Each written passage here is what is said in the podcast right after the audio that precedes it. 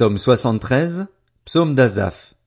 Oui, Dieu est bon pour Israël, pour ceux qui ont le cœur pur. Toutefois, mon pied allait trébucher, mes pas étaient sur le point de glisser, car j'étais jaloux des vantards en voyant le bien-être des méchants. Rien ne les tourmente jusqu'à leur mort, et leur corps prend de l'embonpoint. Ils n'ont aucune part aux souffrances humaines, ils ne sont pas frappés comme le reste des hommes. C'est pourquoi ils se parent de l'orgueil comme d'un collier, la violence les enveloppe comme un manteau.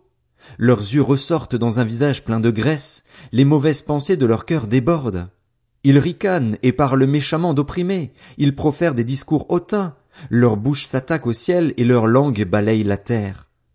Voilà pourquoi son peuple se tourne de leur côté, il boit leurs paroles avidement comme de l'eau. Et il dit, Comment Dieu pourrait-il savoir? Y a-t-il de la connaissance chez le Très-Haut? Voici comment sont les méchants. Toujours tranquilles, ils augmentent leur richesse. C'est donc pour rien que j'ai purifié mon cœur et que j'ai lavé mes mains en signe d'innocence?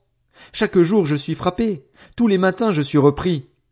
Si je disais, je veux parler comme eux, alors je trahirais tes enfants. Quand j'ai réfléchi pour comprendre cela, la difficulté a été grande à mes yeux, jusqu'au moment où je suis entré dans les sanctuaires de Dieu et où j'ai prêté attention au sort final des méchants. Oui, tu les places sur un terrain glissant, tu les fais tomber dans la ruine. Et voilà, en un instant ils sont détruits, ils ont disparu, anéantis par l'épouvante.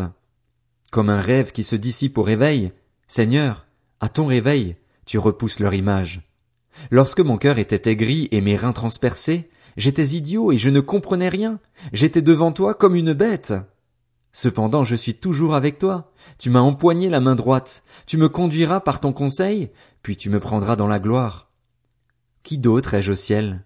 Et sur la terre je ne prends plaisir qu'en toi. Mon corps et mon cœur peuvent s'épuiser, Dieu sera toujours le rocher de mon cœur et ma bonne part. Oui, ceux qui s'éloignent de toi vont à leur perte, tu réduis au silence tous ceux qui te sont infidèles. Pour moi, mon bonheur, c'est de m'approcher de Dieu. Je place mon refuge en toi, Seigneur, éternel, afin de raconter tout ce que tu fais.